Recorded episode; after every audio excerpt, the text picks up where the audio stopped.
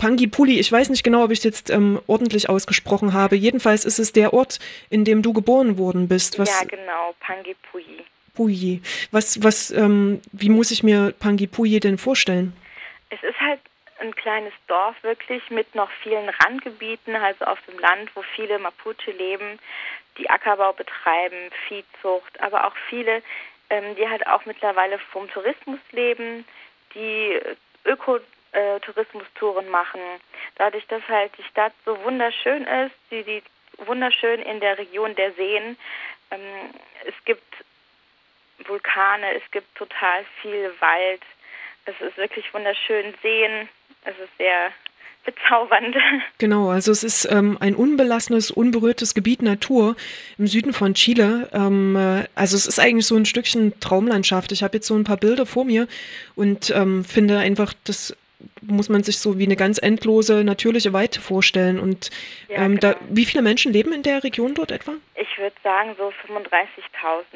Mhm. Und ist es ähm, dicht besiedelt oder eher jetzt auch auf Städte konzentriert? Also, also weniger dicht? Pangipui an sich ist halt schon so eine kleine Stadt mit Krankenhaus, Kirche und Läden etc. Und drumherum, also so auch nicht so weit entfernt, so Viertelstunde, halbe Stunde, da wohnen halt dann auch die ganzen Mapuche auf ihren, ja, auf ihrem kleinen Land. Also Aber eher so in ländlichen Regionen. Ist das auch nicht. Wie bitte? So dicht besiedelt ist es auf dem Land dann auch nicht. Genau. Also ähm, es, wir reden ja auch über ein sehr großes Gebiet im Süden von Chile. Genau. Und wie wird denn, wie wird denn dieses Land ähm, benutzt, also von den Mapuches? Also was bedeutet ähm, ja dieses Land für, für die Leute dort? Gerade im Süden Chiles ist es halt noch so, dass viele Mapuche wieder anfangen oder immer noch ihre Kultur versuchen zu erhalten, ihre Identität und ihre Sprache auch noch versuchen zu erhalten. Das heißt, es gibt noch sehr viele Mapuche-Gemeinden dort, die halt auch noch ihre Zeremonien abhalten, wie das Niyatun, das Erntedankfest. Das haben wir jetzt hier in Deutschland auch gerade gefeiert. Ähm, da wird es halt wann anders gefeiert. Und ja, die versuchen halt wirklich noch an ihrer alten Religion festzuhalten und halt diese ganzen Zeremonien nicht in die Vergessenheit äh, geraten zu lassen. Mhm. Jetzt, ich habe das schon angedeutet, dass es alles nicht so ganz einfach ist, dort zu leben, vor allem nicht als indigene Gemeinschaft. Ähm, die Rechte der Mapuche sind ähm, nur schwer durchzusetzen von, von den Mapuches selbst. Ähm, und eine ganz große Frage dreht sich eben darum, was mit dem Land passiert. Nun ist es so, dass auch in Pangipui ähm, geplant ist, ja, sozusagen in etwas zu bauen, hinzubauen. Ja. Was soll da passieren? Und zwar ähm, Endesa kennen manche bestimmt schon aus früheren Konflikten. Und zwar dieser spanische Großkonzern, dem gehört ja sehr viel Wasser schon in Chile. Das Wasser wurde in Chile privatisiert. Äh, am Rio Bio Bio, der ein bisschen äh, weiter im Norden liegt, aber halt auch so die Grenze zum Mapuche-Land halt äh, darstellt. Dort haben sie angefangen in den äh, ja 1990 glaube ich, haben sie angefangen, Wasserkraftwerke zu bauen, Staudämme und haben damals auch schon ähm, Indigene umgesiedelt, also die Mapuche umgesiedelt, massiv unter Druck gesetzt, bis halt die, wirklich die letzte Mapuche-Familie einfach entkräftet von dem jahrelangen Kampf gegen diesen spanischen Großkonzern. Und sie haben auch keine ähm, Unterstützung von der Regierung bekommen. Die haben dann letztendlich unterschrieben und ihr Land abgegeben. Darüber gibt es auch einen Film, Apaga y Vamonos, und es wird halt sehr gut beleuchtet, wie dieser spanische Konzern Endesa halt in den Gemeinden vorgegangen ist, mit Zwietracht streuen und Leute bezahlen, damit halt die ganze Gemeinschaft in sich gespalten wird und so halt es leichter wird, die Gemeinschaft auch ja zu untergraben und halt dann auch den Kampf, der gemeinsame Kampf halt gegen diese, gegen diesen Großkonzern, den halt auch wirklich zu zerstören. Und das haben sie sehr gut geschafft und in dem Film wird auch gezeigt, Endessa hat ihnen versprochen, ja, ihr kriegt Land, ihr kriegt gutes Land, ihr kriegt Viehherden, ihr kriegt ein, ein neues Haus, ihr kriegt Elektrizität. Und was im Endeffekt passiert ist, sie wurden auf total unfruchtbarem Land. Sie haben eine kleine Viehherde bekommen und die meiste Zeit liegt dort Schnee. Das heißt, es ist sowieso nicht bebaubar, das Land. Sie wohnen in einer Holzbaracke und sie bekommen noch nicht mal elektrischen Strom von Andessa. Die haben dann im Endeffekt selbst diesen Strom bezahlen müssen und müssen sie ihn jetzt immer noch bezahlen. Also sie haben ihr wirklich total übers Ohr gehauen. Und gerade durch dieses Beispiel wissen wir halt jetzt, wie Endesa vorgeht. Und das versucht Endesa jetzt halt auch im Süden Chiles in Pangipui und Umgebung. Die versuchen jetzt halt auch ein, ja, auch ein Wasserkraftwerk zu bauen, weil Santiago ähm, wird halt nun größer, die Hauptstadt, und ja, der Energieverbrauch wird halt auch größer. Und ja, in Pangipui ist es so, es sind halt jetzt so zwei große Probleme. Es ist einerseits dieses Wasserkraft Neltume von Endesa und andererseits ähm, wird eine Einäscherungseinlage Anlage konstruiert. Und es ist in beiden Fällen so, die Regierung tut nichts, obwohl es das ähm, Indigengesetz gibt, das halt die eigentlich die Mapuche schützen sollte vor solchen Machenschaften. Aber es ist so immer noch, dass die Mapuche, dass die überhaupt die ganze Bevölkerung in dieser Region einfach nicht informiert wird.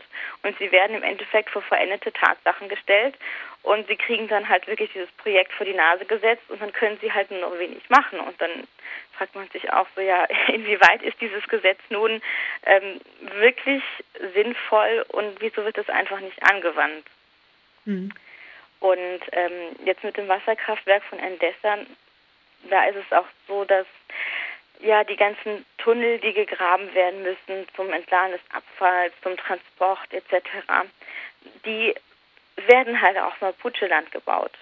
Und die würden zum Beispiel auch einen heiligen Ort zerstören, wo immer noch das traditionelle Niatun, das Erntedankfest, stattfindet. Mhm. Äh, das äh, ruft ähm, dazu auf, eigentlich ähm, ja irgendwie Initiative zu greifen, also äh, zu ergreifen. Also die Mapuches sind ähm, schon irgendwo jetzt auch in der Pflicht, ähm, in irgendeiner Form sich dagegen zu, zur Wehr zu setzen. Was gibt es denn überhaupt für Möglichkeiten für die indigenen Gemeinschaften vor Ort, ähm, ja, in irgendeiner Form dagegen zu protestieren oder vielleicht auch dieser, diesen Bau des Wasserkraftwerks abzuwenden? Also ähm, ich habe mich jetzt halt ein bisschen mal erkundigt in Panguipulli, auch über Facebook geht das halt sehr gut. Und ähm, die Arbeiten sollten halt schon beginnen. Die ersten Sprengungen sollten gemacht werden von Endesa. Äh, zum Glück haben sich dann halt recht viele Mapuche dann halt oder Anwohner insgesamt zusammengefunden und konnten halt dann dagegen protestieren und dann halt die ersten Arbeiten schon mal abwenden. Aber was halt jetzt auch besonders schlimm ist, ist halt diese Einäscherungsanlage von gefährlichem Abfall. Ähm, das sind halt diese zwei Projekte, die halt gerade Pangipui und die ganze Region dort so bedrohen, nämlich diese Einäscherungsanlage. Die ähm, befindet sich in unmittelbarer Nähe von Brunnen und auch in der Nähe von Grundwasservorkommen und ähm, ja die Abfälle, die dadurch entstanden, die werden natürlich irgendwie durch die Flussmündung äh, nach Pangipui in den See Pangipui geleitet und das ist halt einfach äh, ja, das ist total gefährlich für das Trinkwasser, für die ganze Natur dort. Also es ist unglaublich, was Sie sich da vorstellen. Hm. Es gibt ähm, schon eine Aktion jetzt auch, die angelaufen ist, äh, in der man zumindest versucht, Aufmerksamkeit äh, zu wecken für doch das relativ riskante Vorhaben. Äh, es gibt eine Petition, die man unterschreiben kann. Ähm, genau. Die ist äh, zu finden aktuell erstmal nur in spanischer Sprache. Ja. Ähm, kannst du das kurz verorten? Wo findet man die? Genau, und zwar, das ist halt jetzt eine Initiative von verschiedensten äh, Gruppen aus Pangipui, indigene Gruppen, aber auch Umweltschützer oder auch ganz normale Anwohner aus Pangipui, die halt sich gegen, jetzt erstmal, also die Petition richtet sich halt erstmal nur gegen diese Einäscherungsanlage und äh, diese Petition ist zu finden auf, ähm, also es gibt eine Adresse, die heißt Firmas Online. Aber ich glaube, man findet auch äh, die Petition, wenn man angibt Pangipui Libre de Contaminación, also ein freies äh, Pangipui ohne ja, Verschmutzung. Jetzt muss ich nochmal fragen, Alina, ähm, es geht erstmal, diese Petition richtet sich nur gegen die Einäscherungsanlage und nicht gegen das Kraftwerk, was gebaut werden soll. Ja, genau. Bei dem Kraftwerk da, äh, ich weiß nicht, vielleicht können die sich irgendwie zusammenschließen, vielleicht können die halt gemeinsam ihre Kräfte mobilisieren. Aber es ist halt auch so schwierig, dadurch, dass halt Endesa auch wirklich versucht, äh, systematisch die Mapuche-Gemeinden auch einzuschüchtern. Mhm. Äh, das heißt, also da ähm, muss man sozusagen erst noch eine Initiative zusammen organisieren. Ähm, vielleicht ist das auch was, was jetzt wachsen muss. Wie lange ist das bekannt, ähm, dass das Kraftwerk entstehen soll und diese Einäscherungsanlage? Noch gar nicht so lange. Mhm. Also ich würde sagen, erst mal so ein paar Monate erst. Mhm. mhm. Alina, ich würde vorschlagen, ähm, wir bleiben an dem Thema dran mhm. und ähm, sobald es eventuell eben da Neuigkeiten gibt, dann äh, kommen wir beide nochmal ins Gespräch. Ich danke dir erstmal ganz herzlich, dass du uns äh, von Pangipui erzählt hast und von äh, den äh, ja, Bauvorhaben, die da äh, in einer freien Natur passieren sollen. Herzlichen Dank, Alina, und ähm, bis bald. Dankeschön. Tschüss. Tschüss.